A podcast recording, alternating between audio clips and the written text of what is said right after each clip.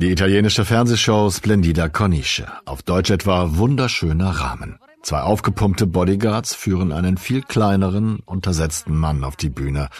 Professore Alberto Grandi, Forschungsgebiet die Geschichte der italienischen Küche und deshalb der gespielte Personenschutz. Denn Grandis Thesen hinterfragen entscheidende Zutaten italienischer Identität. Spaghetti Carbonara, so der Professore, sei als Rezept in den USA entstanden, nicht in Italien. Pizza kannte man bis in die 50er Jahre nur in Neapel. Und der beste Parmesan kommt seinen Forschungen zufolge nicht aus der Gegend um Parma, sondern aus dramatische Pause, entsetzter Gesichtsausdruck, Wisconsin.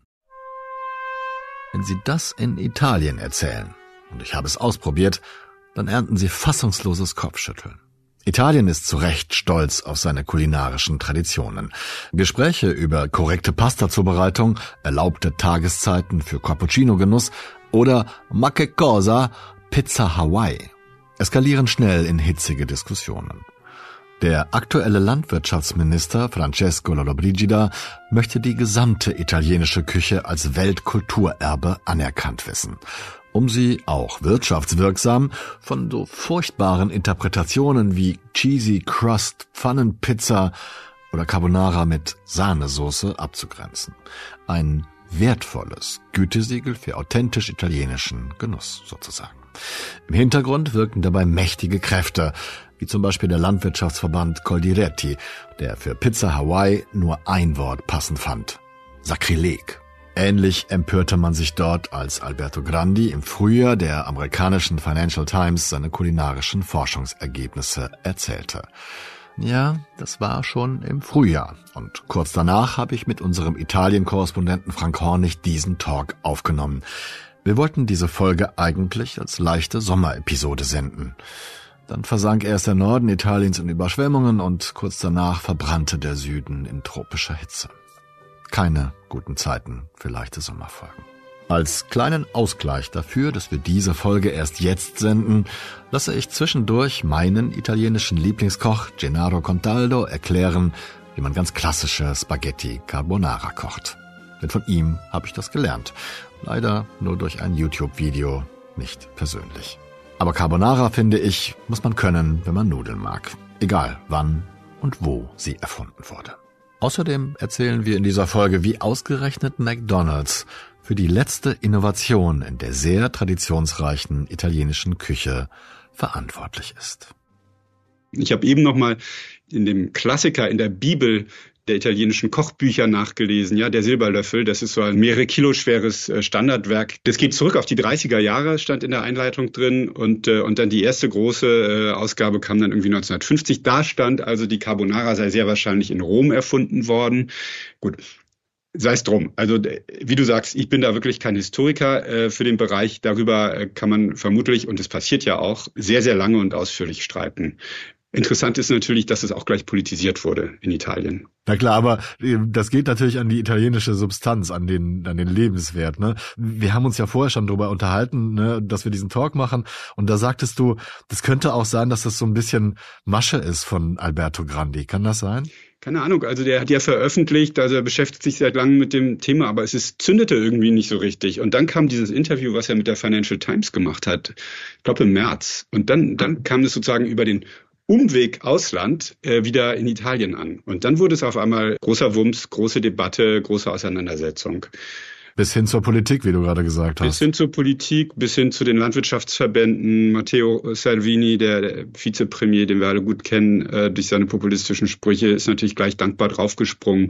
Essen, muss man ehrlicherweise sagen, ist für ihn immer schon Thema. Also auf seinen Accounts, Instagram, wie auch immer. Man sieht immer schön, wie er dann irgendwas dann das lokale Gericht ist, wo er gerade seinen Wahlkampf gemacht hat und so. Und äh, Grandi wird jetzt so ein bisschen diskreditiert von ihm äh, und, und von vielen anderen auch. Aber beide berühren ja ein bisschen auch, also was heißt ein bisschen, eigentlich ziemlich ein, ein gutes Stück der Seele Italiens.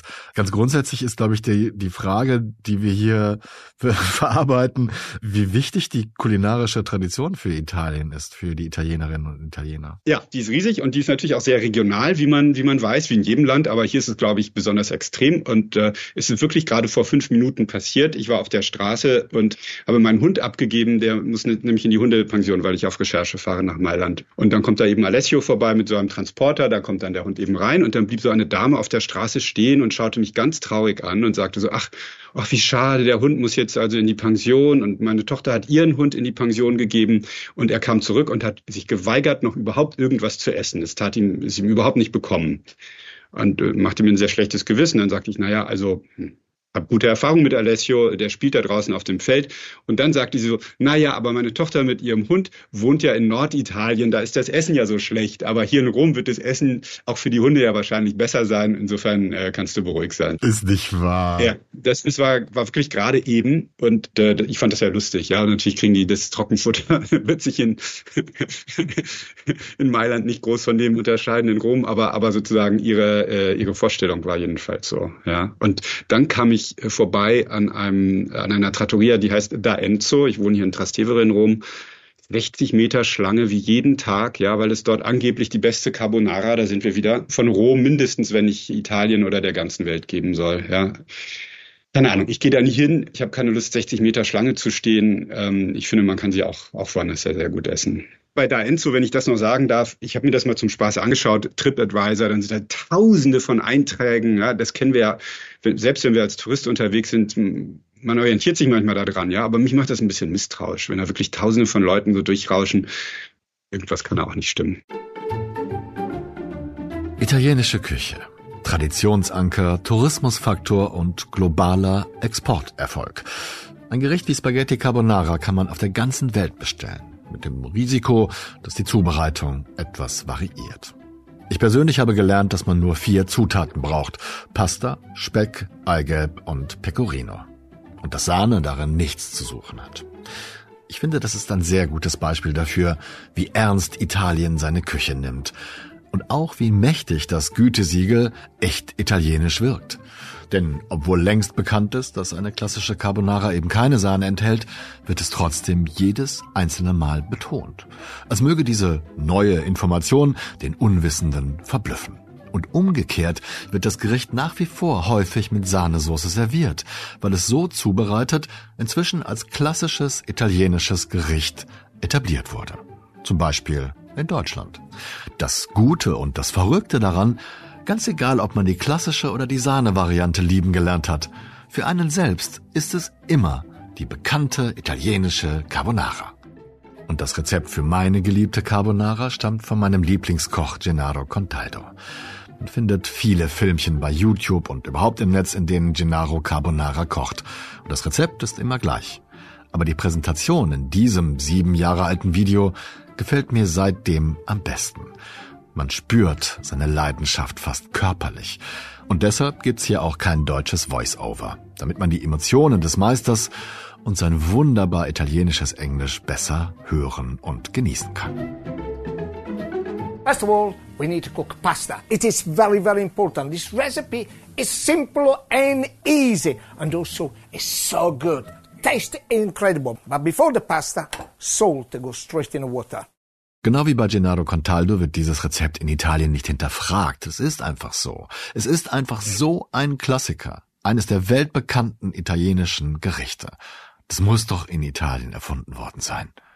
Oder etwa nicht? Die äh, Reaktionen auf diesen Grandi, die waren natürlich auch teilweise echt scharf, ja, auch wenn ich eben gesagt habe, dass es auch amüsant ist, ja, aber der Landwirtschaftsverband Coldiretti heißt ja hier, ja, sprach da von einer surrealen Attacke, ja, auf, auf symbolische Gerichte der italienischen Küche, ja, das wird dann also wirklich so auf, aufs höchste Podest gehoben von denen. Und das noch in dem Moment, äh, da kommen wir vielleicht noch drauf, in dem Italien gerne seine Küche ins Weltkulturerbe äh, der UNESCO aufnehmen möchte. Und äh, Salvini, der stieg dann weiter in diese Debatte ein. Das, das geht's ja auch ganz gerne, dass die EU uns zum, äh, zum Essen von Insekten jetzt zwingen möchte und äh, solche Dinge. Ne? Und er hat dann ja gesagt, kaufen, essen und trinken, was es in Italien eben gibt, ja, italienische Lebensmittel, Getränke. Das ist gut für die Gesundheit, ja, das ist gut für den Arbeitsmarkt und gut für die Umwelt. So, da hat man natürlich wieder den Populisten ähm, ähm, Salvini, wie man ihn halt gut kennt. Naja, aber also in der Sache selber hat er natürlich auch einen Punkt. Ne? Es ist gut für die Arbeit, es ist gut ja. für die Gesundheit, ist auch gut für die Wirtschaft in Italien. So ist es. So ist es. Kein Zufall, dass die neue rechte Regierung ihr Landwirtschaftsministerium äh, ja äh, benannt hat in Ministerium für Landwirtschaft und für Ernährungsunabhängigkeit, ja, oder für Unabhängigkeit Was? in der Ernährung. Ja, ja, so heißt das jetzt. Und das klingt natürlich immer so rechts- und nationalistisch. Auf der anderen Seite sehen wir ja, Stichwort Ukraine-Krieg, internationaler Getreidemarkt, äh, äh, Lieferketten sehen wir in der Industrie immer, ja. Es kann immer zu irgendwelchen Zerwürfnissen und, und Blockaden kommen, äh, Suezkanal, was auch immer.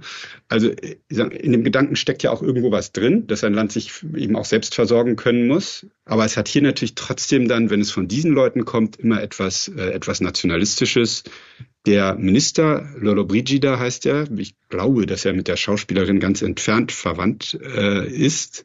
Vor allen Dingen aber ist er der Schwager von Giorgia Meloni, also von der Ministerpräsidentin. Und das ist wirklich ein sehr rechtsnationalistischer Politiker, äh, den sie da hingesetzt haben. Es gibt ja auch ein Ministerium, was heißt Wirtschaft und Made in Italy. Ja, man sieht also, dass in dieser neuen Regierung es immer wieder starke Akzente gibt, sozusagen das Nationale, die nationale Unabhängigkeit ähm, irgendwie zu unterstreichen. Kleiner Schlenker, das, das ist, glaube ich, aber auch rechten oder ja, traditionalistischen Parteien eigen, ne, dass sie diese traditionellen Werte und irgendwelche Werte, die mit dem Land assoziiert werden, nach vorne kehren und immer hochhalten.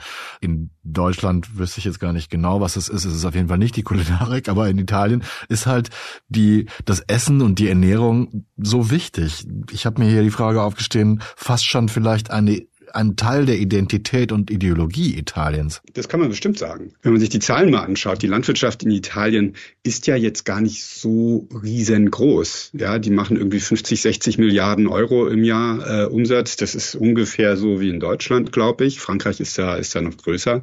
Der Anteil der Landwirtschaft am Bruttoinlandsprodukt in Italien beträgt, glaube ich, zwei Prozent, in Deutschland ein Prozent. Ja, also wir reden hier eigentlich über eine Welt, die so wirtschaftlich jetzt gar nicht der wichtigste, fetteste Sektor in Italien ist. Ja, aber für die Identität und im Diskurs politisch, gesellschaftlich, in den Familien, unter Freunden ist es natürlich ganz anders als in Deutschland. Da ist es natürlich riesengroß in Italien. Ja. Da wird schon wahnsinnig viel über Essen definiert und, und auch Identität äh, daraus entwickelt. Hm. Und es, ist, es gibt ja auch so softere Faktoren, denn der Tourismus lebt ja auch davon, dass man eben, wie ich das vorhin gesagt habe, in Italien erwartet, da kriege ich gutes Essen, da kriege ich leckere Nudeln, kriege ich tollen Wein, Pizza, Parmesan und so weiter. Es ist im Grunde doch auch ein Wirtschaftsfaktor dann. Ja, ganz genau. Sagen wir mal, das Risiko, dass man in Italien selbst in einer ganz simplen Dorfschenke schlecht isst, ja, das ist ja sehr gering. Das ist ja das Tolle in Italien. Ja, man reist hier durch das Land und man kann eigentlich fast bedenkenlos überall hingehen und sagen, hey, ich möchte jetzt was essen. So. Und, und die Qualität ist wirklich in den Trattorien fast überall echt ziemlich gut, ziemlich günstig. Es gibt natürlich nach oben ist alles offen, klar. Aber, aber ich finde, man kann hier für acht, neun Euro wirklich eine sehr schöne Pasta essen in Rom, ja. Und in anderen Gegenden manchmal, man, ich war im Piemont neulich, da hat es vier oder fünf Euro nur gekostet, ja. Es ist einfach, äh, zu, zu niedrigen Preisen kann man in der Regel gut essen, mit einer Ausnahme würde ich sagen, wenn man so in den naja, wie, aber wie überall, ja, richtig in den Touristenfallen landet. Ja, wenn man jetzt hier im Zentrum von Rom wirklich so durch diese, durch diese engen Gassen geht und man sieht schon diese Speisenkarten mit Fotos und, und die Angestellten, die einen versuchen da reinzulocken, da macht man, glaube ich, lieber einen, einen großen Bogen. Because I want to do an authentic recipe, I'm using a guanciale. The word guanciale means pig cheek. But if you don't have a guanciale, you can do it with a pancetta. If you can't find pancetta, course you can do it as well with bacon. But I wanted to do the original, the proper authentic recipe. Look at that. I can't believe it. Look how nice it is. Again, cut it because I'm gonna make it to a little square of a guanciale. Oh my God, look at that. Oh yes. Gennaro Contaldo würfelt am liebsten Guanciale für Carbonara. Das ist Speck aus der Schweinebacke. Pancetta oder sogar schnöder Bacon, sagt er, geht auch. Aber wer hat das eigentlich ursprünglich festgelegt? La prima ricetta che viene pubblicata in, eh, in, in, nel mondo è del 1953 ed è pubblicata a Chicago. Ah, cioè, sono talmente tanti gli italiani che vanno in America che tutta la, mi verrebbe da dire che praticamente tutta la cucina italiana è in realtà italo-americana. So hat Alberto Grandi bei Euronews die Herkunft dieses Gerichtes erklärt. Die klassische Carbonara soll also zuerst 1953 in einem nachweisbaren Rezept festgehalten worden sein. Und das war in Chicago. Zu diesem Zeitpunkt lebten schon Generationen von Italienern in den USA, kochten traditionelle Gerichte mit traditionellen Zutaten, entwickelten sie weiter und erfanden neue. Gut möglich also, dass Carbonara zum ersten Mal in Italien gegessen wurde und niemand das Rezept dort aufgeschrieben hat. Und das ist genau der Grund, sagt Alberto Grandi, dass die heutige italienische Küche im Ganzen auch immer eine italo-amerikanische Küche ist. Ohne Spezialist zu sein, könnte ich schon den Verdacht haben, dass hier ein bisschen kurz gegriffen sind, diese Thesen. Weil die italienische Küche meiner Meinung nach seit jeher, seit vielen Jahrhunderten, ja, Einflüsse aus aller Welt aufgenommen hat. Ja, die Tomaten, das wissen wir alle. Die Tomaten kommen aus Lateinamerika der Reis, der in Norditalien so eine große Rolle spielt, wurde der in Nord, ist es ein, ein norditalienisches Produkt seit jeher? Nein, es kommt natürlich aus, aus dem Osten, aus dem Orient, oder? Das kann man wirklich über ganz viele Zutaten, jetzt reden wir erstmal nur über die Zutaten, kann man das nachvollziehen. Ich habe mal einen Text geschrieben für, für Spiegel da ging es um äh, den Islam und mein Job war, die muslimischen, arabischen Spuren auf Sizilien zu recherchieren. Das war interessant. Sizilien ist natürlich auch, meine, da waren ja auch die Spanier, also es wurde ja immer fremd beherrscht. Aber es gab eben auch ab 800 irgendwann 9. Jahrhundert, 860 oder so, begann halt äh, die Herrschaft der, der Muslime, die aus Nordafrika rübergesetzt hatten. 250 Jahre lang. So. Und ähm, da habe ich einen, einen Sternekoch getroffen in Ragusa, der äh, im Grunde äh, ein ganzes Menü um dieses Thema gebaut hat. Die kulinarischen Einflüsse, die im Grunde die Besetzer über die Jahrhunderte nach Sizilien gebracht haben. Und dann haben wir eben über die muslimischen, arabischen Einflüsse gesprochen. Die Mandeln, das Eis, ja, die sind hoch auf den Ätna gegangen, haben da den Schnee runtergeholt, dann haben sie im Grunde diese Technik, wie man ein Sorbet macht, äh, entwickelt. Das ist importiert worden, solche Ideen. Das haben sich nicht die Sizilianer selber ausgedacht. Und das kann man ja durch, durch äh, ganz viele Lebensmittel und auch Gerichte äh, durchdeklinieren. Deshalb äh, zu sagen, 1950 wurde irgendwie die Carbonara von einem amerikanischen Soldaten erfunden, ja, mag sein. Vielleicht hat auch das Buch Silberlöffel recht, was ich eben zitiert habe. Aber dass die italienische Küche über die Jahrhunderte letztlich sehr offen war, Einflüsse von außen aufzunehmen und dann umgekehrt wieder in die Welt hinausgestrahlt hat, das ist, glaube ich, eine Realität und das ist ja auch nichts Schlechtes, im Gegenteil. Ich glaube, es ist auch mit allen Küchen in Europa so, weil, weil wir einfach so eine lange Geschichte haben, die sich dann irgendwann später auch noch durch die anderen Kontinente bereichert hat. Also ich, ich finde das auch gar nicht schlimm.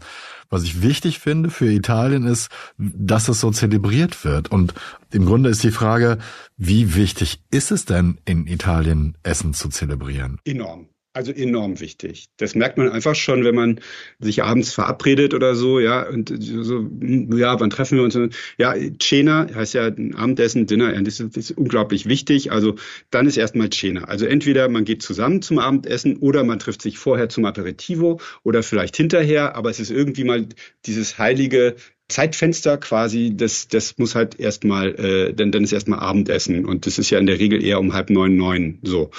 Und da führt auch kein Weg dran vorbei. Da kann man auch nicht sagen, in Deutschland würde man auch sagen, denke ich, komm, lass uns mal ein Bier trinken und oder was auch immer und dann isst man vielleicht nochmal auch noch irgendwie was. Und hier, das ist schon sehr, sehr heilig. Also auch, und da, dazu muss man jetzt kein Traditionalist sein. Es hängt vielleicht aber auch ein bisschen damit zusammen, dass die Rolle der Familie trotzdem hier natürlich insgesamt stärker ist und, und größer und, äh, und es enge Verbindungen gibt, auch von auch Leute, die 30, 40 sind oder so, die jeden Tag mit ihren Eltern telefonieren. Ähm, und wenn sie halt in der Nähe wohnen, sie auch wirklich sehr, sehr oft sehen. Ich, ich glaube, in Deutschland hat sich das Familiäre da ein bisschen gelockert im Vergleich. Und je mehr Familie, desto mehr Essen. Das ist dann wiederum nicht überraschend. Das ist interessant, dass du das sagst, weil das passt auch, glaube ich, zu den zu dem Abendessensritus. Also als ich klein war, war es noch total klar, Vielleicht habe ich das auch anders wahrgenommen, ne? aber in jeder Familie gab es Abendessenszeiten und dann, da hat man sich auch nachgerichtet.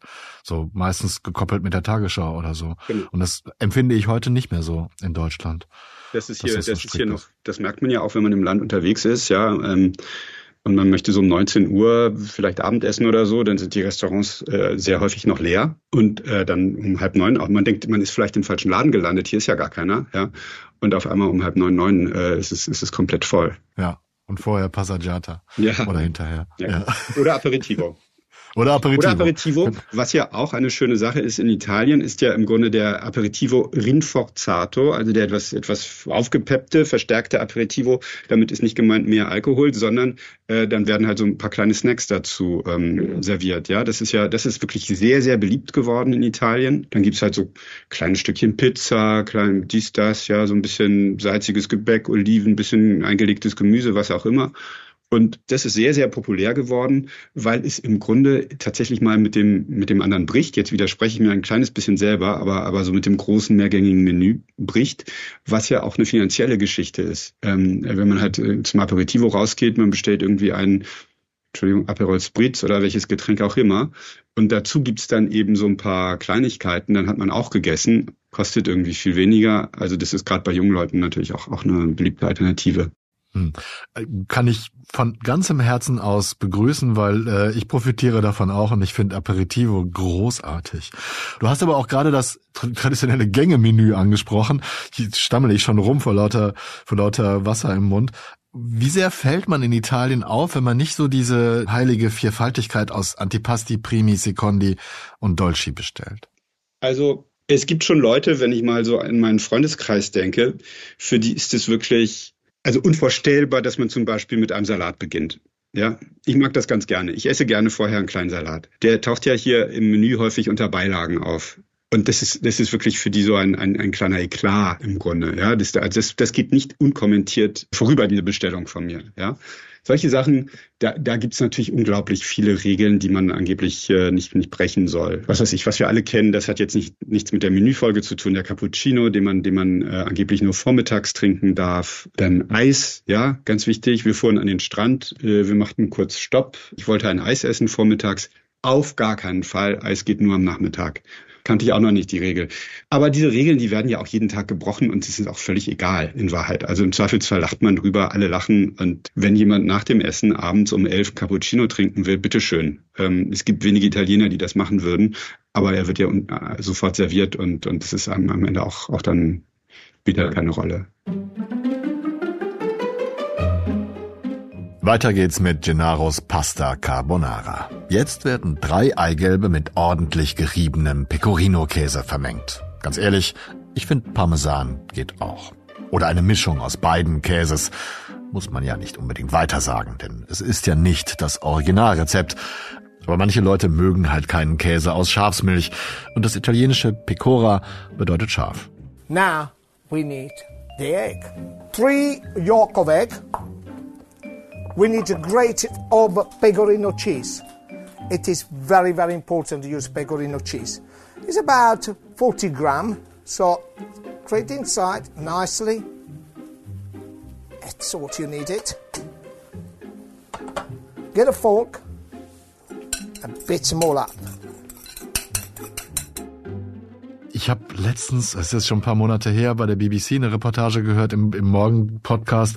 Da wurde ich glaube, aus, oh, ich weiß nicht, wo er herkam, also ein italienischer Barista, der funky neue Kreationen macht, unter anderem Kaffee mit Käse, mit Parmesan drin und so weiter und solche Sachen äh, und da total begeistert von erzählt hat. Meine Frage an dich wäre aber, kannst du ermessen, wie, wie sehr Italien solche Neuerungen und Kreationen und Innovationen umarmt oder ablehnt? Ja, super Frage, weil, weil äh, mich das auch beschäftigt.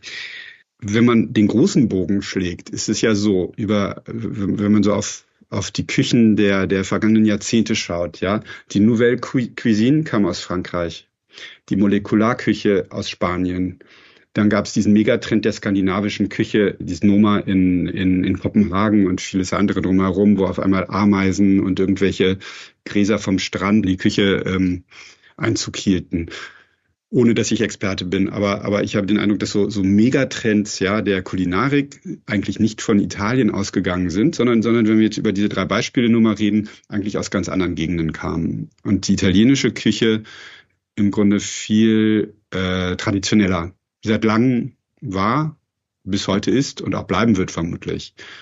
Was Italien äh, hervorgebracht hat, wenn ich mich nicht täusche, ist ja die Slow Food Bewegung. Also diese Führer, die es ja auch für die deutsche Küche gibt.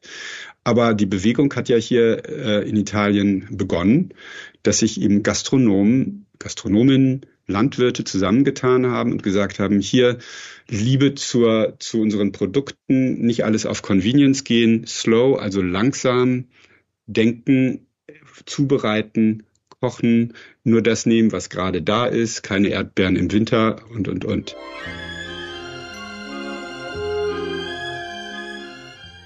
Ich fürchte, hierzulande ist die Slow Food Bewegung hauptsächlich durch so eine halbwitzige 80er Jahre Werbung für stark zuckerhaltige Industrieschokolade aus den Alpen bekannt geworden. Heute würde man dazu Ultra-Processed Food sagen. Und das ist schon insofern irre, als die 1986 gegründete Slow Food Organisation das genaue Gegenteil im Sinn hatte nämlich den Erhalt regionaler und saisonaler Küche, den Qualitätsschutz heimischer Produkte und lokaler Produktion und traditioneller oder ursprünglicher Zubereitungsweisen, also eben nicht High-Processed Food. Alles begann, als McDonald's eine Filiale an der Piazza Navona in Rom eröffnete. Und selbst wenn Sie noch nicht in Rom waren, kennen Sie diesen berühmten Platz aus vielen Filmen, wie etwa aus Illuminati mit Tom Hanks Sie wissen schon, als zum Schluss ein Kardinal im ebenso berühmten Vier-Ströme-Brunnen auf der Piazza ertränkt werden soll. Sie können sich das barocke Ambiente also vorstellen und ein Mc's, ein McDonald's, passt da mal so gar nicht rein. Inzwischen ist die Filiale ja auch wieder verschwunden, aber damals reichte es dem Publizisten und Genießer Carlo Petrini endgültig. Er rief als Antwort die Slow Food Bewegung ins Leben, die heute in der ganzen Welt bekannt ist. Petrini ist übrigens immer noch ihr internationaler Vorsitzender. 2006 hat er die essentiellen Voraussetzungen für gutes Slow Food, langsames Essen, so formuliert. Buono, pulito e giusto. Gut, sauber und fair oder gerecht. Wenn nur eines dieser Attribute fehlt, sagte Petrini, dann kann es kein Slow Food sein. Ganz persönlich freue ich mich, dass eine meiner Lieblingsstädte in Italien Trani in Apulien den Beinamen Città Slow trägt und stolz die Schnecke, das Symbol der Slow Food Bewegung nutzt. Die Stadt des langsamen, regionalen Genusses sozusagen. In Sizilien sieht man das ganz oft. Ja, natürlich, wenn man an der Küste ist, gibt's Fisch. Wenn man aber, und das gilt für ganz Italien, sobald man ein bisschen in die Berge, ins Hinterland fährt, dann ist es ist halt auf einmal das Fleisch äh, auf dem Teller. So und das ist ja ein bisschen auch die Idee von Slow Food. Und und das finde ich ist schon, auch wenn es nicht ähm, nicht innovativ ist, wie sagen wir mal eine neue Molekularküche, aber doch ein ein wahnsinnig wichtiger Beitrag zur Essenskultur eben die Qualität der Lebensmittel in den Vordergrund wiederzustellen. Und das merkt man hier ja jeden Tag, wenn man auf den Markt geht. Die Frische und die Qualität der Lebensmittel ist natürlich unschlagbar gut. Das ist wirklich, äh, natürlich ist Italien auch durch seine südliche Lage da wenn besser aufgestellt als Dänemark, keine Frage, und als Deutschland. Aber es ist auch großartig, wenn man hier halt im Januar, im Februar, im März ähm, wenn man dicke Bohnen kauft, ja, ähm, oder Brokkoli. Brokkoli ist für mich so ein Beispiel. Brokkoli, was ich in Deutschland in dieser eingeschweißten ja, Supermarkt-Variante ähm, kenne, ja, so ein Entschuldigung, aber oft doch fades, nicht sehr geschmacksstarkes äh, Lebensmittel erfahre, ja. Und dann kauft man hier Brokkoli und hat halt so eine Geschmacksexplosion. Das ist natürlich fantastisch. Und, und das macht halt hier so, das macht halt so einen großen Spaß. Und dann kauft man im Winter ist die Artischockenzeit. Da kauft man also eine Riesenkiste Artischocken für, für sechs Euro. Ich, da gibt's wahrscheinlich in Deutschland nur zwei Stück für so vertrocknete Alte, die es da hochgeschafft haben. Die Orangen, äh, die Saison ist ja im Winter. Ja, Zitronen werden viermal im Jahr geerntet, Orangen eigentlich nur einmal. Das heißt, so im die eigentliche Orangenzeit ist hier so zwischen November und März ungefähr. Dann kommen so die, die besten, wirklich köstlichsten Orangen. Ich war mal hier in so einer Umzugsaktion mit dem Transporter hier und äh, musste den dann zurück nach Deutschland bringen und dann haben wir den halt mit so kistenweise Orangen vollgeladen. Ach, die waren so köstlich und, und ich weiß, meine, meine Eltern, meine Geschwister, alle stehen, die fragen mich die ganze Zeit, wann bringst du die nächste Kiste vorbei? Geht ja nicht. Aber ja. die Qualität der Lebensmittel ist halt, halt wirklich großartig. Ich glaube, das führt uns auch wieder an den, an den Anfang unseres Gesprächs zurück, denn während andere Küchen mit ihren Innovationen glänzen und ganz neue Sachen erfinden, finde ich, ist es ja auch gerade ein Feature und eigentlich der Kern der italienischen Küche, dass sie eben, wie du es gerade beschrieben hast, traditionell sind und traditionell auf die Qualität der Lebensmittel, auf die Zubereitungsart, auf die Sorgfalt und so weiter achten. Das ist ja im Grunde genau das Gleiche, nur umgekehrt, finde ich. Zum Schluss frage ich dich zwei Sachen. Du wohnst jetzt schon so lange in Italien. Wie sehr würdest du die kulinarische Lebensart vermissen? Ja, schon sehr, weil es auch so so im Alltag einfach so so so so so gut integriert ist und ich gehe wirklich, ähm, das ist vielleicht gegen meinen eigenen Geldbeutel, aber ich gehe wirklich sehr viel essen. Ja, mittags, abends ist halt so so gut, weil man gar nicht drüber nachdenken muss. Ja, man findet halt immer irgendwie wie einen schönen Ort, wo man wo man mit Freunden was essen gehen kann. Äh, das ist schon auch unglaublich bequem. Ja, wenn ich in Deutschland bin, koche ich viel mehr selber. Hier gehe ich viel mehr raus, weil weil es einfach so so einfach daherkommt die Frische und, und der Geschmack der Lebensmittel, das würde mir schon, das würde mir schon sehr, sehr fehlen. Man kommt natürlich nach, nach längerer Zeit in Rom. Irgendwann stößt man auch an Grenzen. Dann, dann sind wir wieder bei der Tradition der Küche. Also wenn man wirklich ständig die gleiche Pasta sieht, ja, immer wieder Carbonara.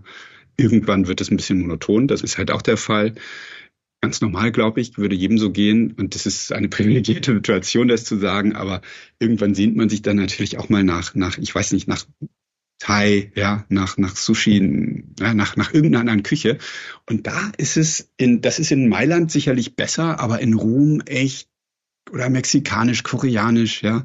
Also die Offenheit gegenüber anderen Küchen ist jetzt auch nicht überall an jeder Straßenecke so groß, wenn man jetzt mal absieht von irgendwie so, von diesem Liefer, Lieferservice irgendwie so, ja, die, die, ne, die Sachen, die man hier immer über, über die App so bestellen kann.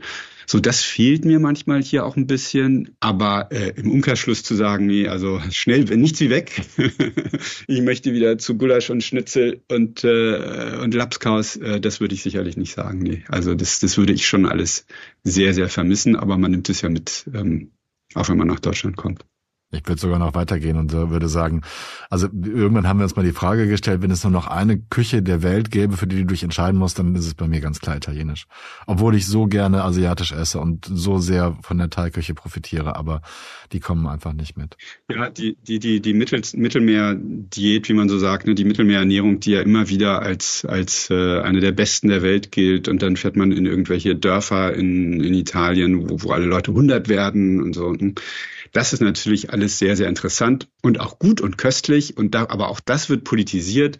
Äh, wir hatten noch nicht darüber gesprochen, äh, Nutri-Score, äh, ja, Bemühungen der EU irgendwie die, die hier ja immer sehr kritisch gesehen werden, gerade von den Rechtspopulisten. Ja, ähm, sie wollen uns unseren Wein verbieten, sie wollen uns unseren Käse verbieten, sie wollen uns zwingen, aus Brüssel Insekten zu essen und all das. Also diese, diese Debatte um Nutri-Score, da haben die dann hier auch, ich glaube, das war der italienische Käseverband mal verkürzt gesagt, ähm, der hat dann hier zu einer Veranstaltung geladen und dann ging es eben auch darum, dass wie schrecklich das sei, ja, weil im Käse nun mal Fett ist, ja, dass sie dann irgendwie so so so Warnfarben bekommen, ja, auf diesem Symbol und ähm, da gab es also ein Riesentheater und, und auch wieder mit Politik und allem, um Gottes Willen, man will unseren großen Käse schlecht machen, ja. Dabei geht es doch immer nur um die richtige Dosis. Und wenn man halt ein bisschen Parmesan über, über das Risotto streut oder über, ich weiß nicht was, dann ist, heißt es, man isst ja nicht diesen ganzen Leib, dieses Riesending.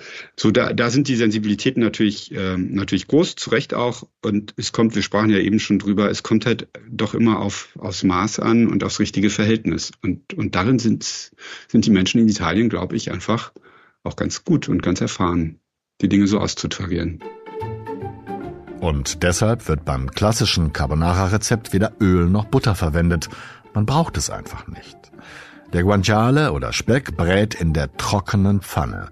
Das Fett schmilzt und nimmt den Geschmack des Fleisches und der Röstaromen auf. Not oil, not butter.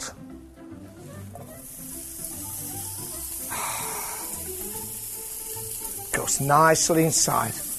That lovely fats melt inside. All these oily bits which just come out. Look, that's where all the flavor is. Can you see? This is why. You don't have to use any oil at all. Look at that. This is what I want. Just to look inside here. Look how fantastic it is. Hast du ein Lieblingsgericht, wenn du schon sagst, dass du gerne kochst und äh, außerhalb Italiens häufiger kochen würdest? Hm. Lieblingsgericht ist weiß nicht, es gibt ganz viele, aber ähm, man muss sich so ja eine, nicht so eine entscheiden. Bolognese, so eine Bolognese ist schon, das ist jetzt natürlich ein Klassiker und, und nichts Besonderes, aber ähm, das finde ich schon, das mag ich schon auch sehr gerne zum Beispiel. Und was auch gut ist, finde ich, ist, dass es geht am Ende doch frische Nudeln, frische Pasta. Das ist schon wahnsinnig, äh, wahnsinnig wichtig. Und äh, das äh, auch wieder das Privileg hier in Italien, dass man eigentlich doch sehr oft so einen kleinen Laden findet, wo, wo, wo irgendjemand steht und dir die frische Pasta eben selber, selber herstellt und das dann vielleicht doch nochmal was anderes als das, was als frische Pasta im, im großen Supermarkt verkauft wird. Und die frische Pasta ist dann eben, wenn man dann, wenn es um den Sugo geht, um den Saft, was auch immer dann da gemacht wird, die saugt es besser auf und, und dann schmeckt es besser. Look at this pasta, perfectly al dente. It stir it. Oh my my. Look at that lovely juice, that flavor. Look at even change of the color. This is fantastic. Mm. Now you will ask me, but where's the cream? At this stage, you need a little bit of a pasta water. Yes, this is the cream. Fast fertig. Wenn die Nudeln al dente sind, hebt man sie per Zange aus dem Topf und gibt sie zum angebratenen Speck in die Pfanne. Bisschen Nudelwasser dazu, bisschen rühren, bis sich die Farbe ändert und sich die Aromen vermischen. Dann kurz abkühlen lassen, bevor man die Ei-Käse-Mischung dazu gibt, denn sonst hat man Rührei in der Pfanne. So entsteht ganz von allein eine cremige Soße. Fertig. Carbonara. Ein Gericht, das jeden Nudelfreund begeistert. Ganz egal, ob Arbeiter oder Bonze. Wenn es aus guten Zutaten entsteht. Buono. Wenn es sauber, also ohne Zusätze hergestellt wird. Pulito. Und wenn es zu fairen Preisen verkauft wird. Giusto. Eine Sache, die in Italien wirklich, äh, die mir, die mir halt gut gefällt, ist, es gibt keine gastronomischen Snobs in dem Sinne. Ja, also so, so wie in Deutschland, dass es, dass es so zur Klassenfrage stilisiert wird. Ja, wer Kaviar isst, wer Hummer isst, ja, und äh, um Gottes Willen bloß nicht oder, oder das können ja nur Megareiche. Das finde ich in Italien wirklich überhaupt nicht. Hier kann man mit Bauarbeitern reden, mit egal mit dem Installateur, der hier was macht oder so. Wenn die sehen, du hast hier ähm, Olivenöl, ja, ich würde, man kann wirklich mit jedem über Olivenöl äh, diskutieren, weil weil es doch in ganz vielen Familien immer noch eine Verbindung zum Land gibt, weil es noch irgendwo eine Oma gibt oder ein, ein kleines Stück Land mit drei Olivenbäumen drauf oder so da nimmt, das werde ich nie vergessen, ja, da nimmt wirklich so, ein so ein Handwerker, nimmt dir da die Flasche äh, vom, vom frisch gepressten Olivenöl, was du halt irgendwie geschenkt bekommen hast, mitgebracht hast, bei der Ernte geholfen, selber gemacht, ja, riecht, schaut sich das an, der, das Licht, der Geschmack, das Aroma, der Duft. Es gibt diese, dieses Elitäre, was Essen betrifft, habe ich in Italien noch nicht erlebt.